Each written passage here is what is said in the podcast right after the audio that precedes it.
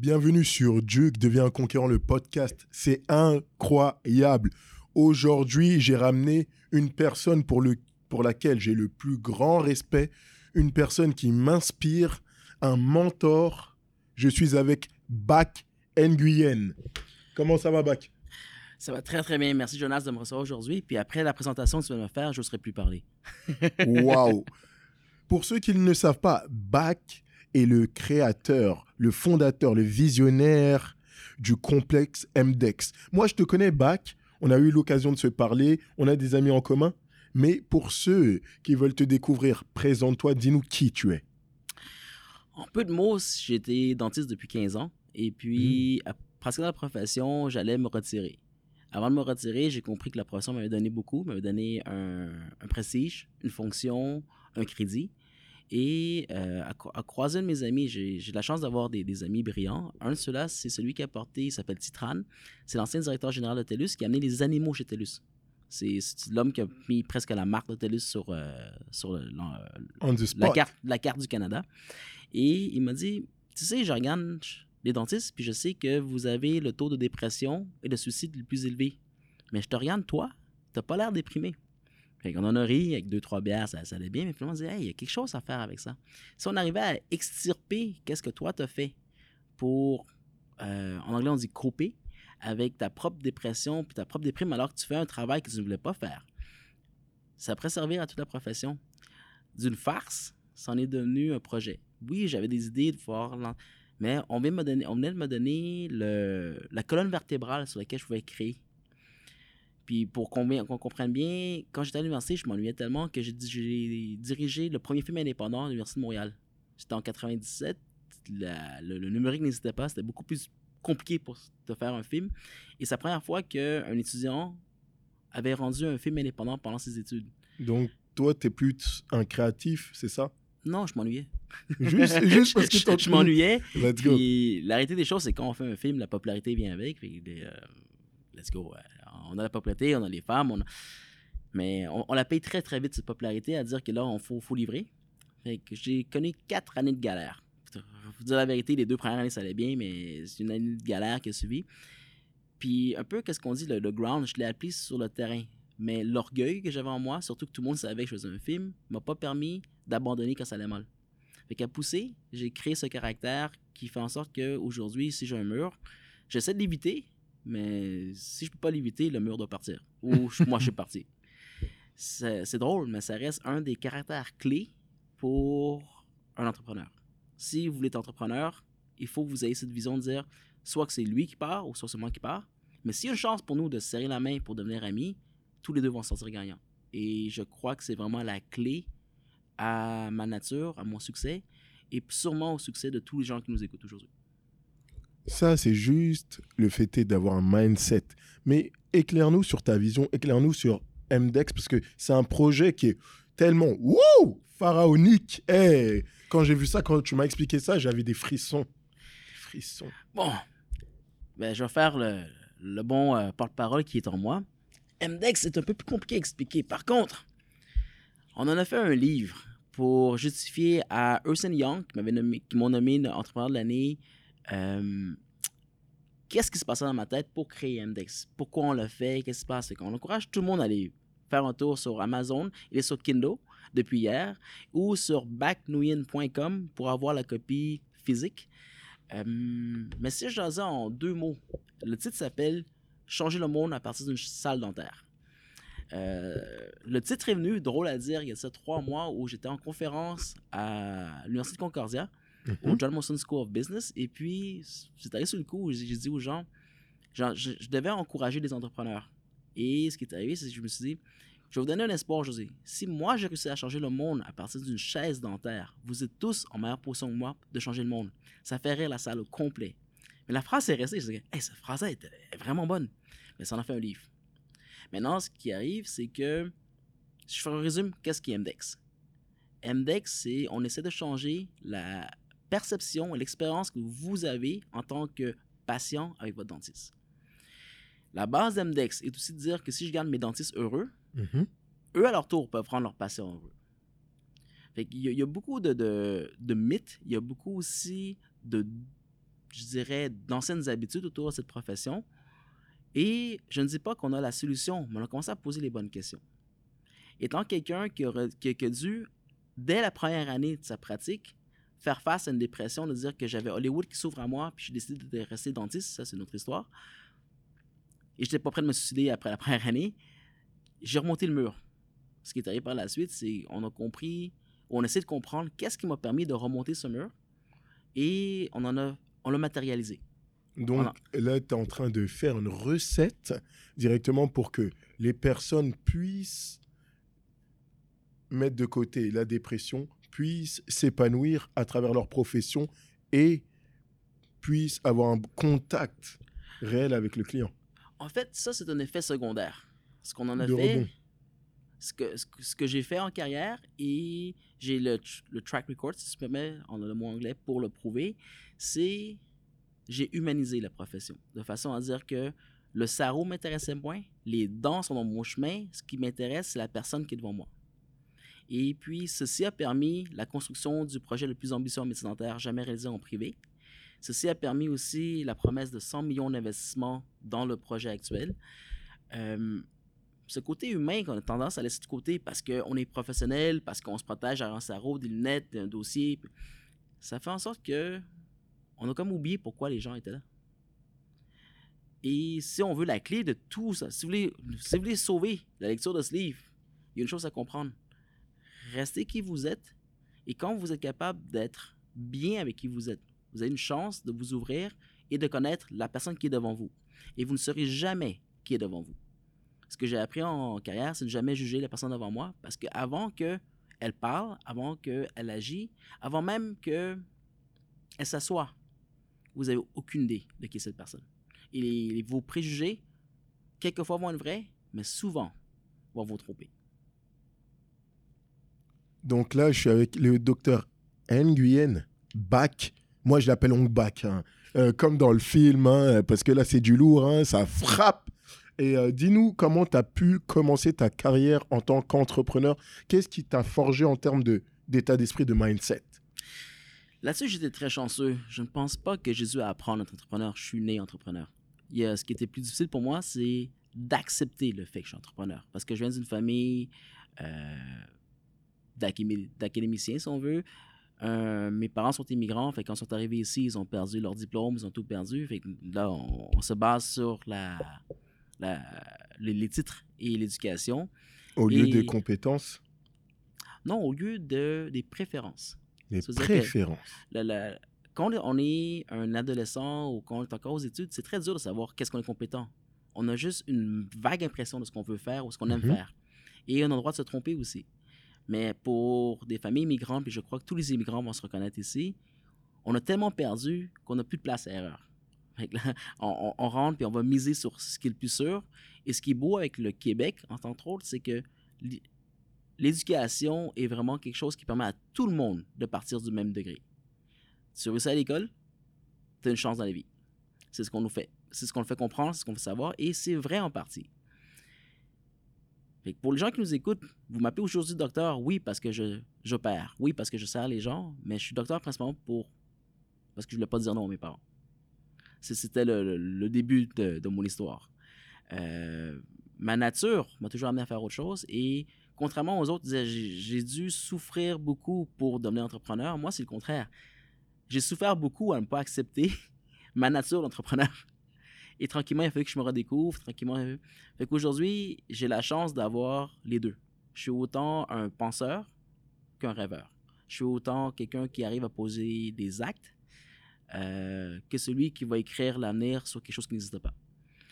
Et avoir passé, je crois que la chance que j'ai eue aussi, c'est le, le, fardeau de ma vie, avoir passé 20 ans dans un domaine très restrictif, très, très, pas restrictif, je dirais, mais très réglementé où il n'y a pas beaucoup de place à la créativité, m'a permis de, je pas mal le mot, grounder mon esprit. La plupart des penseurs libres, des artistes, sont des gens qui dérangent. Ce sont des gens qui vont arriver et puis ils disent ça c'est ma vision de la vie et c'est très difficile pour ces gens de réussir parce qu'ils dérangent beaucoup plus que les problèmes qu'ils amènent euh, que, les, problèmes, mhm. que les solutions qu'ils amènent avoir passé 20 ans en dentisterie m'a appris l'humilité parce que tout ce que j'étais devenu autant le- la, la personne visionnaire, la personne confiante, la personne qui n'arrête devant rien aurait pu déranger, mais puis une patiente l'adorait, ça. Parce que là, il venait d'avoir un dentiste qui n'arrête devant rien pour servir son patient. Et c'est là que j'ai compris cette vision de dire si on veut créer, la meilleure façon de créer, c'est de créer avec le moins de résistance possible. Et ça, c'est très difficile pour l'entrepreneur parce que l'entrepreneur veut faire une différence. Mais chaque différence que vous amenez sur la table va créer de la résistance. Et à chaque résistance, vous allez avoir des dommages collatéraux. C'est drôle à dire, ça vient de quelqu'un qui est en train de déranger plusieurs industries. Mais je suis un médecin maintenant. Je peux plus l'enlever, ça fait 20 ans que je suis, je suis un médecin dentiste. Ma profession, c'est rendre la vie plus belle. Par contre, je suis très conscient à chaque fois des dommages collatéraux qu'on laisse sur le côté. Je ne peux pas tous les corriger. Mais je crois que si vous voulez devenir entrepreneur, l'idée c'est de foncer.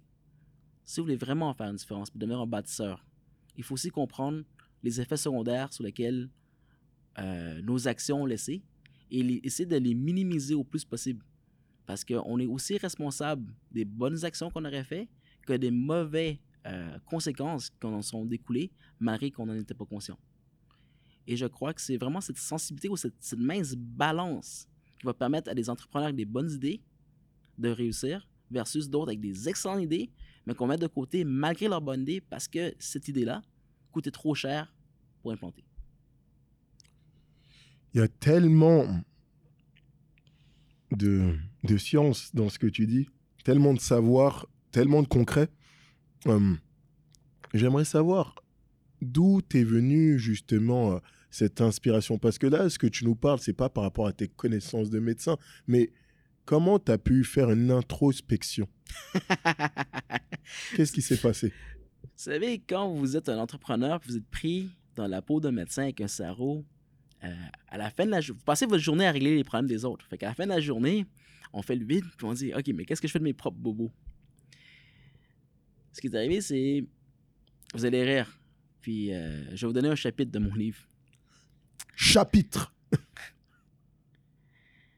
Tout le monde est porté dans la vie par deux émotions qui vont les faire avancer. La peur ou l'appât du gain. En anglais, c'est facile à dire, fe- fear or greed. Et la peur, elle est foncièrement ancrée en nous. C'est un, moteur d'avancement pour la survie, mais c'est aussi un des plus grands freins d'avancement. Mais la, la chance que j'ai eue, la sagesse que j'ai eue, c'est que je n'ai pas de peur dans cette vie. Puis je fais très attention à ce que je dis à l'écran. C'est que voici d'où ça vient. No fear.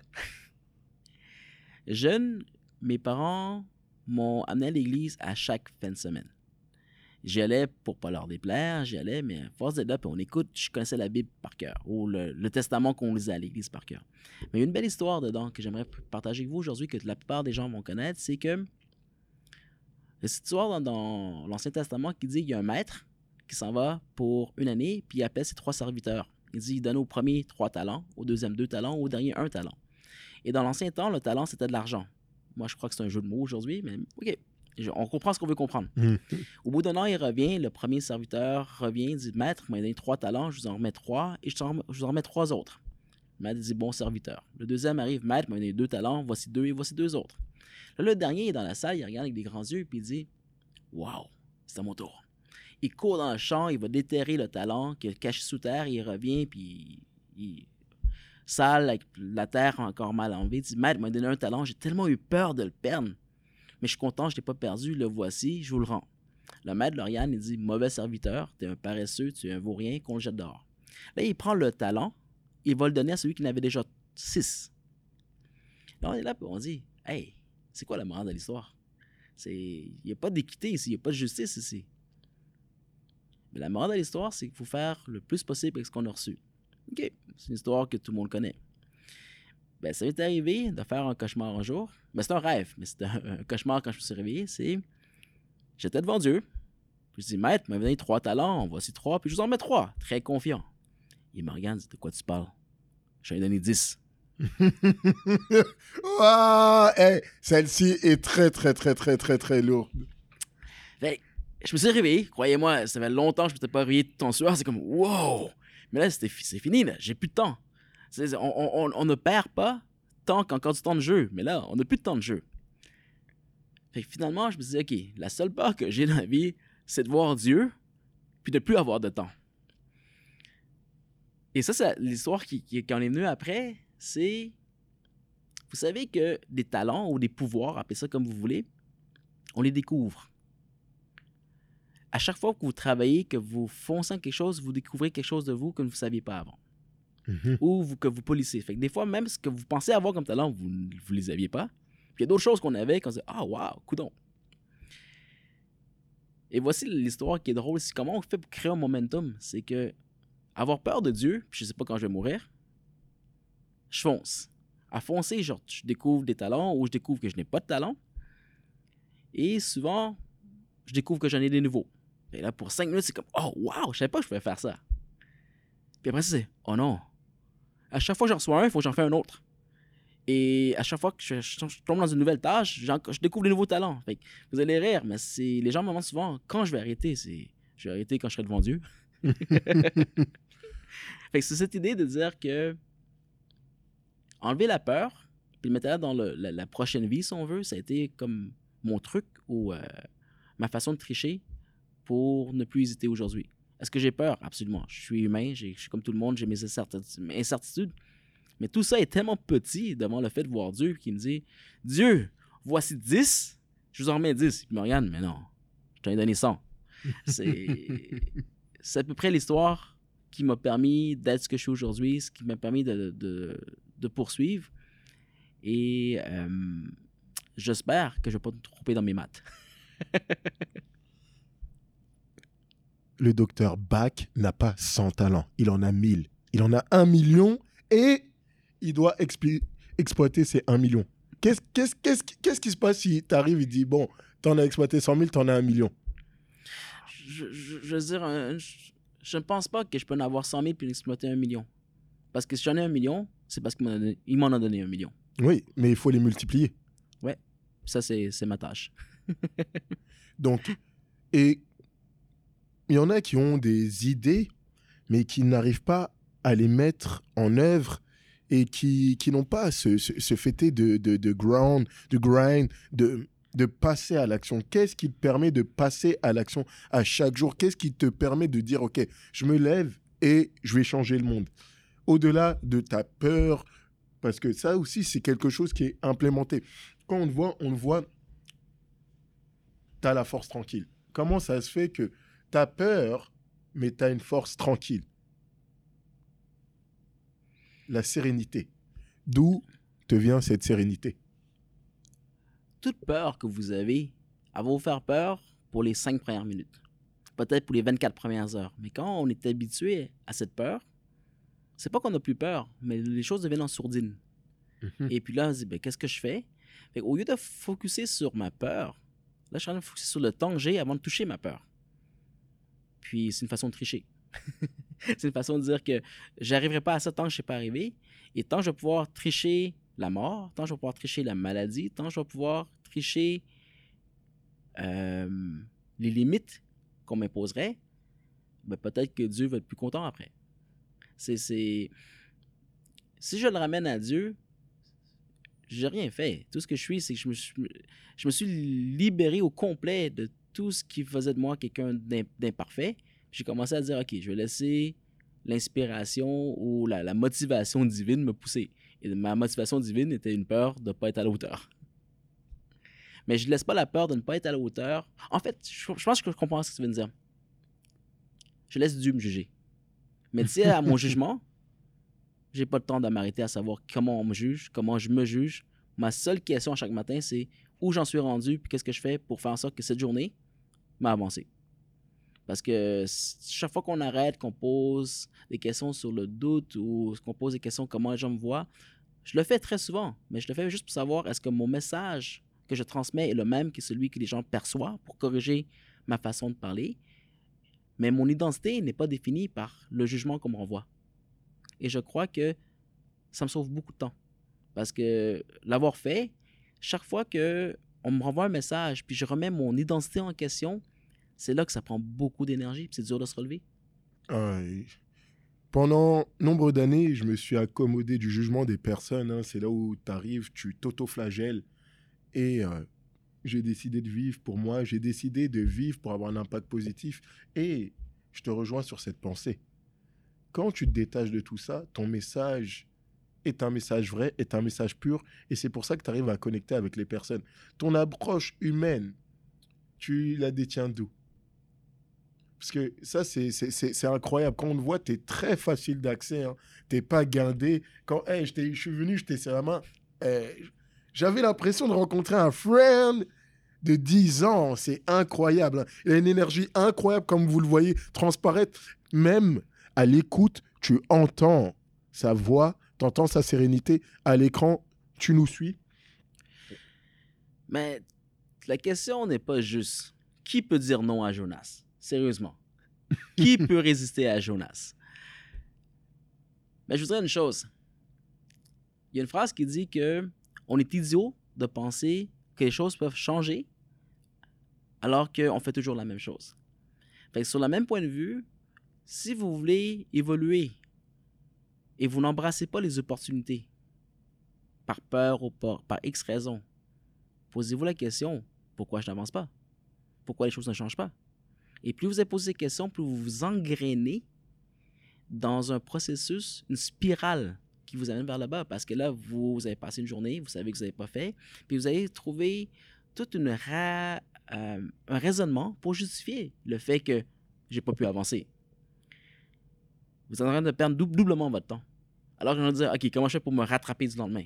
Puis c'est là de savoir qu'est-ce qui se passe dans ma tête. Si, par malheur, cette journée-là, j'ai pas réussi à faire ce que je fais, cette frustration d'avoir perdu fait en sorte que le lendemain, je marche quatre fois plus vite parce que j'ai besoin de récupérer ce que j'ai perdu la veille, m'assurer que mon moral va p- pas me laisser tomber, puis j'ai encore la journée d'après à, jouer. Fait que, au lieu de penser en talent, commencez à penser en temps. Si chaque minute qu'on vous donnait, vous devez rendre une minute en retour, comment vous allez le faire? Là, vous allez voir que si vous n'avez pas le bon mindset, comme on dit en anglais, la- les choses s'accumulent très rapidement contre vous. Les intérêts composés, là, c'est rien par rapport au temps. Donc, toi, tu es vraiment très rationnel par rapport au temps. Je suis pas rationnel. Ce que je dis, c'est que soyez conscient du temps qui passe. C'est la seule ressource qui n'est pas renouvelable. C'est la seule ressource que on ne décide pas combien de temps on va, on va avoir. Et souvent, c'est la ressource qu'on gaspille le plus. Quand on est conscient du temps qui passe, puis je dis pas que je profite pas de la vie, regardez-moi, je vis très très bien. Mais être conscient commence à donner une vraie valeur aux choses. Puis quand on apprécie ce qu'on a, c'est là qu'on commence à pouvoir euh, honorer ce qu'on a, si on, si on prendrait le, le- le bon mot, Honoré, tout à fait. et être reconnaissant de ce qu'on reçoit. Et j'aimerais savoir, est-ce que tu as eu des mentors Est-ce que tu as, fait du développement personnel? Comment, comment s'est faite ta construction identitaire? Comme je vous dis, le plus grand défi que j'avais dans ma mon identité, c'était d'accepter qui j'étais. Alors que tout en moi et tout chez mon environnement me poussait à essayer de le renier pour de, de rentrer dans le moule. Et qu'est-ce que tu as fait justement pour euh, sortir de cet environnement et commencer à t'accepter? Là, là, je dégue, hein, je creuse, je creuse, je creuse. Ah, il veut, il veut me voir pleurer à l'écran, c'est pour ça. Là, c'est émotionnel, hein, vous le sentez. Je crois que cette recherche de soi ou de bonheur m'a amené à faire des choses hors normes. Mais je devais en plus respecter la norme qui m'était imposée. C'est ce qui m'a permis de faire des films alors que j'étais en médecine dentaire. Euh, par la suite, si on regarde ce qu'on est resté, dans les deux cas, ça a été un peu plus difficile. Mais ce qu'on apprend lorsqu'on fait des choses qui sont hors normes nous reste. Ça devient Mm. une seconde nature. Et si vous le prenez puis vous reconstruisez dessus une deuxième fois, puis on, sur 15 ans, euh, ça donne ce que vous voyez.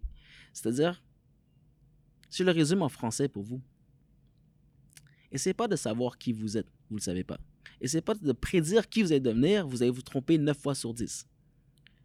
Apprenez sur le moment comment vous- pouvez faire la différence sur la chose devant vous. Et à la fin de la journée, regardez qui vous êtes devenu et réagissez à cette personne. Et c'est la, la façon la plus adaptée et c'est aussi la façon la plus rapide d'évoluer parce qu'on ne prétend plus à être quelque chose qu'on n'est pas. On a une projection et à la fin de la journée, on est capable de dire est-ce que ma projection, elle est vraie ou elle est fausse Si elle est fausse, je me corrige le lendemain, fait que c'est pas si, on n'a pas, perdu de temps ça. Et si elle est vraie, vous savez sur quoi vraiment miser. Et drôle à dire aussi, dépendamment de votre situation dans la vie, certains talents passés ou certains processus passés ne vous serviront plus. Il faut aussi avoir cette vision de dire c'est un outil qui m'a servi longtemps, puis cet outil est une portion de moi là. Mais une fois que vous passez au travers, cet outil m'a bien servi, maintenant je, je passe à un prochain niveau, les mêmes outils ne me servent plus. Il faut avoir cette. J'allais prendre le mot humilité, mais c'est plus que ça. Avoir cette ouverture d'esprit Mhm. de savoir que j'ai évolué et mes anciens vêtements, mon ancienne cuirasse, mon ancienne armure est maintenant bonne pour monter au mur et dire voici un morceau de mon passé. Et là-dessus, je vais vous donner un exemple très très clair. Je crois que la plupart des immigrants vont se reconnaître ici. Nos parents ont passé leur vie à survivre Right. lorsque vous passez au, au- au stade supérieur, puis grâce à eux que vous avez survécu, parce que dans mon cas, moi, j'ai pu bâtir maintenant sur le dos de mes parents. Eux, ils ont dû faire l'adaptation. Moi, je suis né ici. J'ai hérité de ce besoin de réussir, de ce besoin de dire à l'école, je n'ai pas le choix. Là. Si j'ai pas mon 90, j'ai raté ma vie. C'est beaucoup de pression, mais ça vous forge à une excellence. Et aujourd'hui, on arrive au point où, si j'amènerais cette vision de survie dans ce qu'on fait, ça ne marche plus. De un, c'est c'est mal adapté, et de deux, la plupart des gens n'ont plus besoin de ça. Parce qu'on on a la chance de vivre dans un pays où la survie n'est plus la première chose qui est de l'avant-garde. Fait oui, c'est important d'être préparé, mais si vous vous préparez à toujours survivre. Vous ne pourrez jamais vivre. Puis, ce que je viens de vous dire, c'est la clé de la recette d'MDEX. MDEX, qui est une entreprise profitable, qui va changer la façon que les dentistes vont pouvoir pratiquer, la façon que vous allez pouvoir voir votre dentiste, n'est Mhm. pas basée sur la profitabilité nette. Et c'est quand même, malgré ça, je vous dirais à l'écran, eux, peut-être la façon la plus profitable de pratiquer. Mais, elle est basée sur la recherche du bonheur. C'est-à-dire que le mode survie, on l'a passé. Le mode d'excellence, tous ces gens qui sont dentistes l'ont aussi passé, ils ont répondu au standard. Qu'est-ce qu'on fait du reste de la vie? On n'a plus rien à prouver. Ce n'est pas vrai. Mais si vous restez dans cette mentalité de toujours dire je dois prouver, puis je dois prouver, je dois prouver, vous n'aurez jamais touché le fond de qui vous êtes. Et la façon de savoir qui vous êtes, c'est de commencer à toucher votre bonheur. C'est une, longue réponse, mais je pense que celle-ci vaut la peine. La seule façon pour quelqu'un d'être vraiment selfless, comme on dit en anglais, d'être, de s'oublier Mhm. pour servir autrui, c'est d'être complète. Et je m'explique. Quand vous vous acceptez pour ce que vous êtes, pour vos limites, par, vos actions, vous êtes capable d'en faire abstraction. Mais quelqu'un qui se croit plus humble ou moins, euh, moins osé de dire voici qui je suis, il dit je ne sais pas qui je suis. Mais ce je ne sais pas ou je ne suis pas sûr. Malgré qu'elle voudrait l'oublier, elle ne pourra jamais l'oublier. Et c'est ça qui va faire en sorte que cette personne n'arrivera jamais à être selfless ou euh, le s'oublier complètement pour servir l'autre. Parce que cette peur va toujours être présente. Et cette peur découle un peu de ce mode de survie. J'ai la chance de ne pas avoir vécu la guerre. J'ai la, la chance de ne pas avoir vécu à tout recréer. Et puis pour ça, je remercie mes parents. C'est aussi pour ça que je suis docteur aujourd'hui. J'ai bien payé mes dettes. Mais ce qu'il y a à comprendre aujourd'hui, c'est pour chacun d'entre nous qui, écoute, que vous soyez entrepreneur ou que vous, soyez, que vous ayez d'autres rêves dans la vie, apprenez à vous connaître. Apprenez à vous accepter et après, vous pourrez prendre soin des autres. Et là-dessus, j'ai le meilleur exemple à vous donner. Quand vous êtes dans un avion Et on vous assigne à chaque fois de dire, s'il y a quelque chose qui arrive, vous mettez votre masque avant et après, vous prenez soin de votre enfant, de votre mère, de votre père, de la personne qui est à côté de vous. Parce que si vous mettez leur masque avant, vous ne serez plus là après. La seule façon d'aider les autres, c'est de savoir aider soi-même avant. Charité bien ordonnée commence par soi-même.